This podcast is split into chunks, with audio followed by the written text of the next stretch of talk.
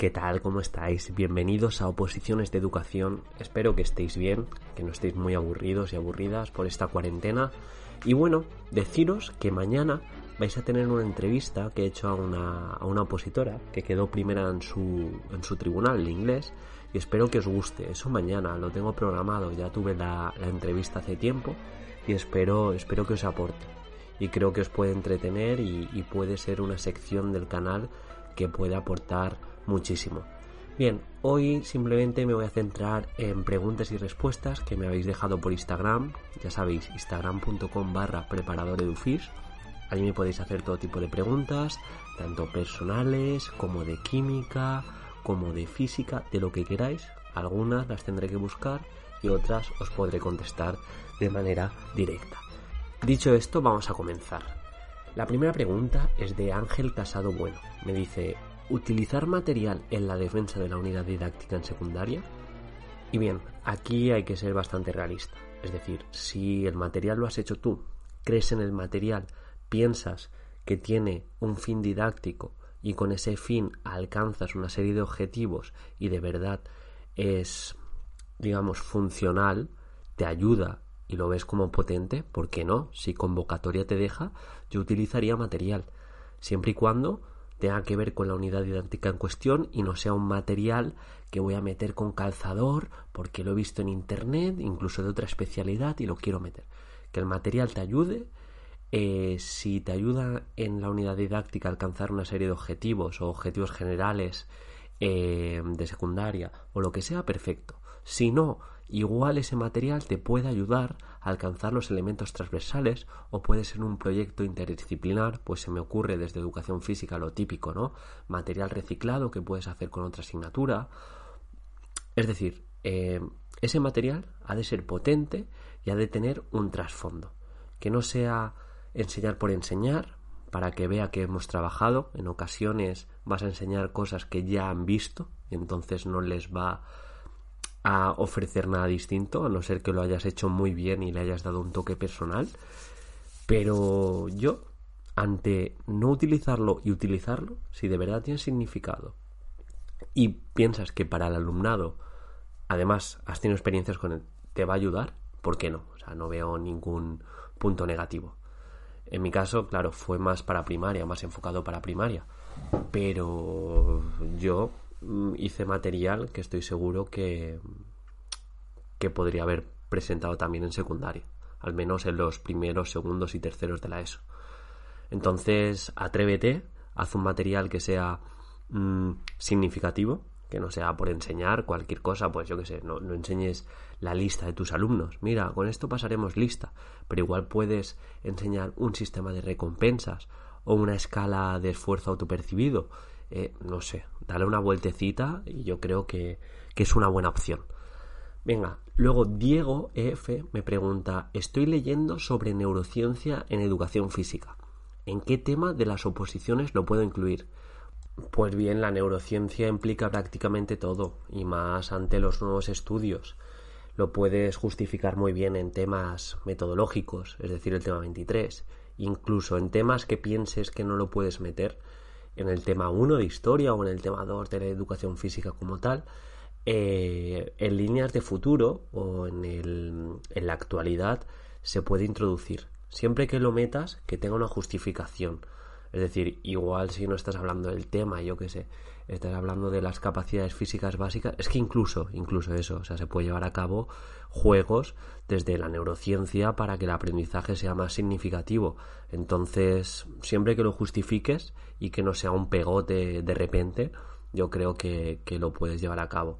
Ante todo, en los temas, eh, justificar lo que ponéis y que tenga que ver con el epígrafe. El epígrafe me refiero a los subtítulos que tiene el propio, el propio tema, eh, que tenga que ver. Y si no tiene que ver, pues darle una vueltecita para que tenga que ver. O sea, al final un tema no es estático y vosotros, si no metéis mucha paja en el sentido de cosas sin sentido, si metéis algo, pues que no se dé cuenta. Al final hay que ser también pícaro y hay que enseñar tus cartas. Respuesta. Lo puedes incluir en prácticamente todos los temas si lo justificas, eh, hacia dónde van las líneas de futuro en referencia a los estudios, la importancia del movimiento y implicar cognitivamente al alumnado que la educación física ya no es correr por correr. Y bueno, un poquito esto. Tú solo puedes ahí eh, relacionar con, con gamificación y aprendizaje cooperativo y aprendizaje servicio. Puedes, puedes, te lo aseguro. Bien, Mario Álvarez 86 me pregunta, como preparador que eres, ¿crees que va a haber oposiciones de educación física en Madrid de secundaria? Bien, a día de hoy yo diría que sí, que sí que va a haber oposiciones de educación física en Madrid de secundaria. Yo creo que esto del coronavirus es muy complicado aventurarse, pero en unos dos meses se va a estabilizar todo. El problema es que no sé si puede salir convocatoria en una pandemia. Yo creo que no, porque la gente no está, no está trabajando. Entonces igual se retrasa un poco y empezaría más tarde pero yo creo que es una necesidad, que se necesitan profesores y sobre todo ante las nuevas leyes estas que van a salir y todas estas metodologías, se necesita gente que entre con ganas. Creo que desde la racionalidad ha de haber oposiciones. Entonces yo pensaría que sí, yo no me haría tonterías en el cerebro, yo no empezaría a pensar, no, es que como no hay, ahora no estudio, yo iría a tope, a hacer buenas propuestas, casi seguro que va a haber y si luego no hay, ya veremos, ya habrá tiempo de lamentarse y decir, ¿por qué he estudiado tanto? ¿Por qué he hecho tan buenas propuestas? Que eso, como siempre digo, te va a transferir si luego opositas otra vez. Pero a día de hoy, insisto, creo que va a haber oposiciones de secundaria por, por España. Y, nada, Mario, dale caña y espero que, que tengas suerte. Luego María Arenau me pregunta que ella está estudiando física y química de secundaria, la oposición, que tiene preparadora todo el curso, pero empieza ahora a estudiar. Consejos. Mira, el primer consejo es que puedes conseguirlo. Si te dejas de limitar y vas a tope, te planificas, haces bien las cosas y llevas un equilibrio entre la prueba práctica, la programación y sobre todo un buen bagaje teórico de temas, lo puedes conseguir. No te empieces a limitar a pensar que, madre mía, en marzo empiezo y tengo marzo, abril, mayo, junio. Es efectiva intenta sacar el mayor tiempo posible, planifícate e intenta cumplir esa planificación, no te pongas trabas, si has decidido opositar y has hecho el esfuerzo económico de pagar a una preparadora y aunque trabajes eh, opositar, de verdad, dalo absolutamente todo. Déjate de tonterías, de excusarte, porque si ahora decidieras que no vas a opositar, te estás primero faltándote el respeto a ti mismo y te tienes que querer porque vives contigo mismo. Entonces, por favor, no te falles, dalo todo y ya cuando pase toda esta vorágine y cuando pase todo, la oposición incluso, ya habrá tiempo de pensar, vale, eh, lo he hecho bien, lo he hecho mal, pero que no te arrepientas de decir, lo he dado todo estos meses. Bien, los meses atrás ya han pasado, tú has decidido opositar, vas hacia adelante y el consejo es que te planifiques sobre la primera semana que vas a empezar con esta con este hábito de estudio, vayas calibrando y evaluándote día a día, incluso poniéndote notas de si ha sido efectiva, si te ha cundido más, pero de verdad, puedes. Intenta encontrar un día para hacer programación, una tarde para hacer un caso práctico, intenta jugar con eso y es momento que si tienes una preparadora, le metas caña y le exijas en el sentido que te corrija cosas, que te dé recursos y bueno, que vayas hacia adelante. Estoy seguro que dentro de unos meses me vas a decir, Diego, pues no me fue tan mal, incluso me fue muy bien. Venga, ánimo. Luego Álvaro Ro 4 me dice, ¿tuviste prueba práctica de expresión corporal? En tal caso, ¿cómo lo preparaste? Y sí, yo me presenté por educación física y tuve una prueba que era de expresión corporal. Primero de todo, decir que a nivel rítmico dejo muchísimo que desear. O sea, no sé qué me pasa, que no cojo bien el compás. Yo de joven intentaba rapear, de hecho, y, no lo cuadraba en la base. Tengo un sentido del ritmo totalmente, no sé, e, en otra galaxia, en, en otra dimensión. De verdad, no sé, no sé. Entonces era una prueba que lo hice mal.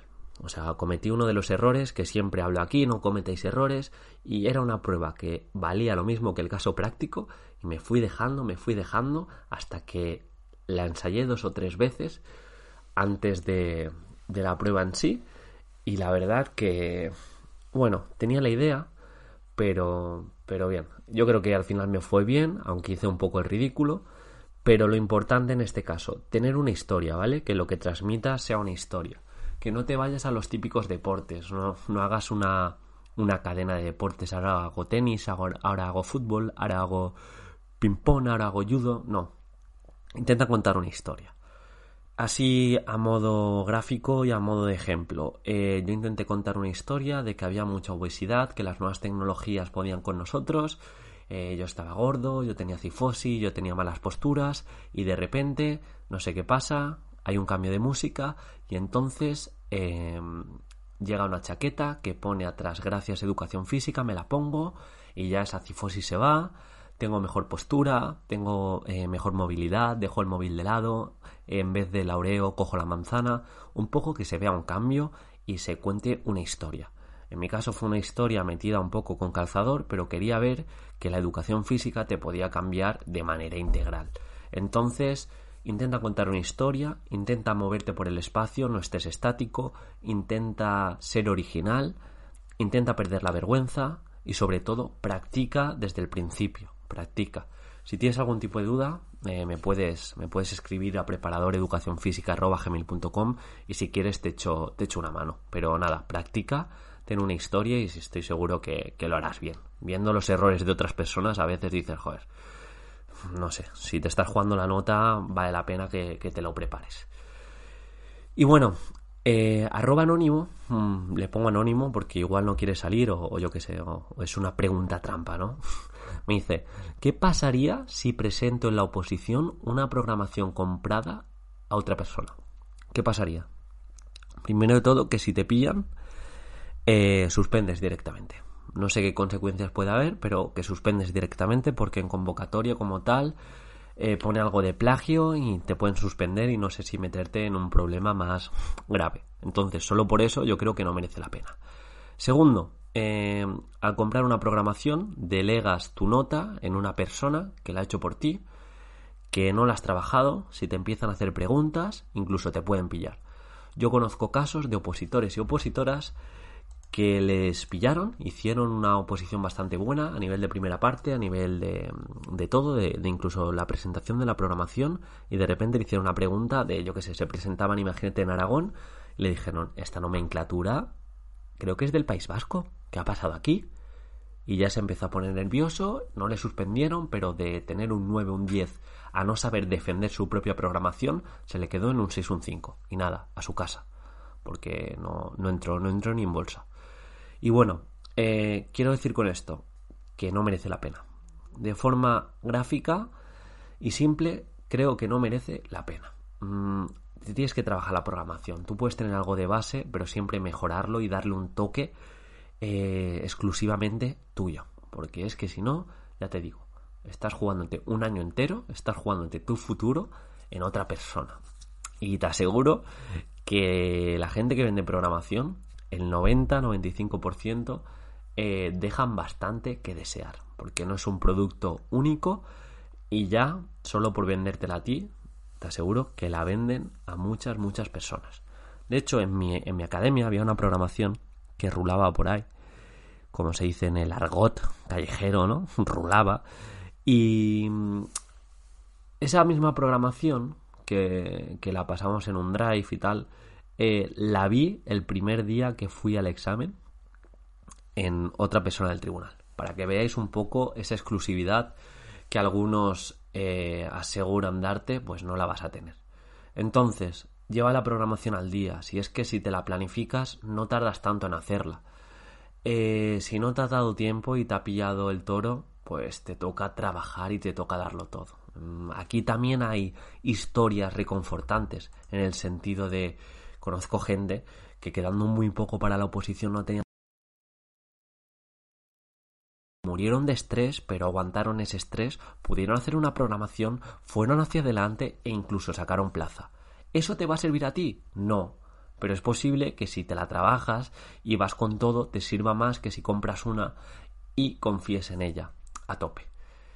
Ya te digo, intenta trabajar, intenta darle duro, aunque parezca que no, queda tiempo, y es que la gente ya que empieza con programación comprada, con dame el tema solo para estudiar y los casos prácticos también hechos, el 100% hacen una basura de oposición. Porque es que es así, la persona reactiva en esto no llega lejos, y más en una oposición tan subjetiva donde hay que demostrar algo más allá que conceptos teóricos. Entonces yo me río mucho cuando me dicen dame el tema y yo me estudio el tema, o dame el supuesto práctico y yo me estudio el supuesto práctico. Se ha de trabajar, es que se ha de trabajar. De momento yo tengo como un 100% de casos que, que van en esa línea y luego hacen una mala oposición porque no tienen esa virtud de tener recursos para cada una de las partes. Si tenéis que extraer algo de estas preguntas, por favor, extraer la enseñanza de preparar la oposición con recursos diferenciadores y para eso tienes que ser proactivo en tu búsqueda y ser crítico y exigente con aquello que presentas y pensar siempre, ¿qué más puedo aportar? Esta gamificación está muy chula, la he cogido de esta web, pero ¿cómo la puedo hacer mía y cómo la puedo mejorar? Porque al final esto, esto no se trata de reinventar la rueda.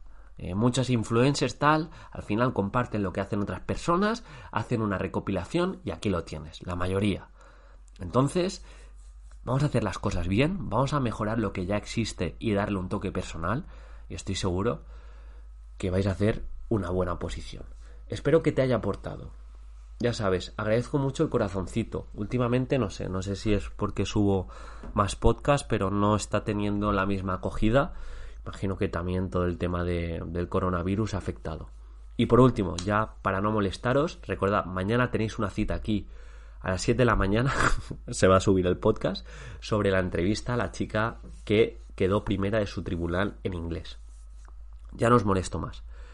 Eh, podéis pasaros por instagram.com barra preparador de UFIS que tengo ahí mi curso intensivo de supuestos prácticos. Si a alguien le interesa, lo mismo. Me podéis hablar y si no, nada. Le dais aquí un corazoncito o me podéis hablar y decir, oye, eres un pesado y déjame ya en paz. Un saludo y mucha fuerza y ánimo.